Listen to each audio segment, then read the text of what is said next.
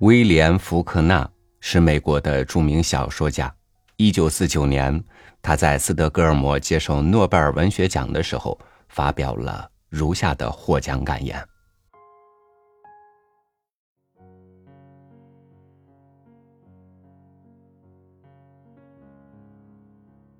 我感到这份奖赏，不是授予我个人，而是授予我的工作的。”授予我一生从事关于人类精神的呕心沥血的工作。我从事这项工作不是为名，更不是为利，而是为了从人的精神原料中创造出一些从前不曾有过的东西。因此，这份奖金只不过是托我保管而已。要做出与这份奖赏原本的目的和意义相符，又与其奖金等价的献词，并不困难。但我还愿意利用这个时刻，利用这个举世瞩目的讲坛，向那些可能听到我说话，并已献身于同一艰苦劳动的男女青年致敬。他们中肯定有人有一天，也会站到我现在站着的地方来。我们今天的悲剧。是人们普遍存在一种生理上的恐惧，这种恐惧存在已久，以致我们已经习惯了。现在不存在精神上的问题，唯一的问题是，我什么时候会被炸得粉身碎骨？正因如此，今天从事写作的男女青年已经忘记了人类内心的冲突，而这本身就能成为好作品。因为这是唯一值得写的、值得呕心沥血的去写的题材。他一定要重新认识这些问题，他必须使自己明白世间最可比的事情莫过于恐惧。他必须使自己永远忘却恐惧，在他的工作室里，除了心底古老的真理之外，任何东西都没有容身之地。没有这古老的普遍真理，任何小说都只能昙花一现，不会成功。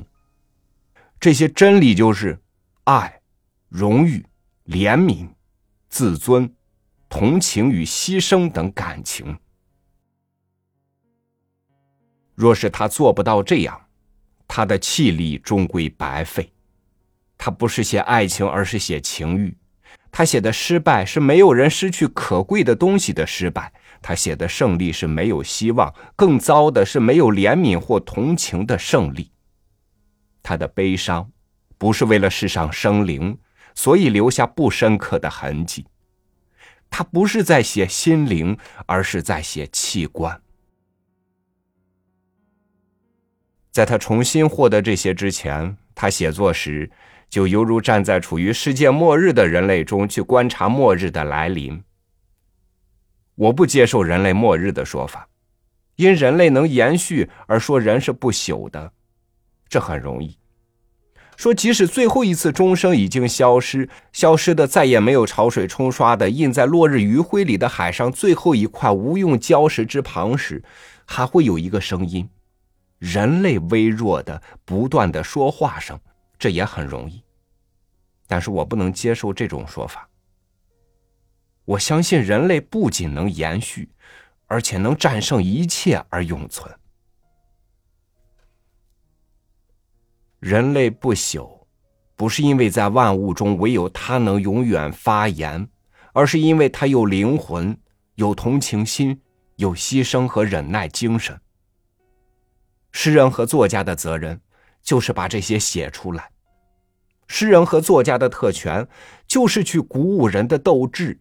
使人记住过去曾经有过的光荣，人类曾有过的勇气、荣誉、希望、自尊、同情、怜悯与牺牲精神，以达到永恒。诗人的声音，不应只是人类的记录，而应是使人类永存并得到胜利的支柱和栋梁。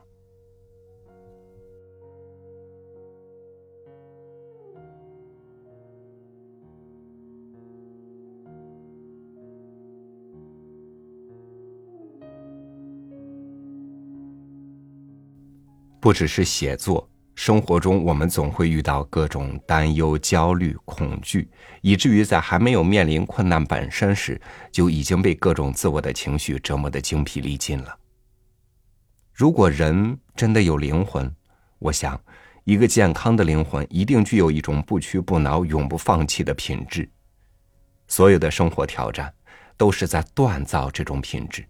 所有面临恐惧而去挣扎、坚持摆脱的过程，就是人生存在意义本身。感谢您收听我的分享，欢迎您关注微信公众号“三六五读书”，收听更多经典文章。我是超宇，祝您晚安，明天见。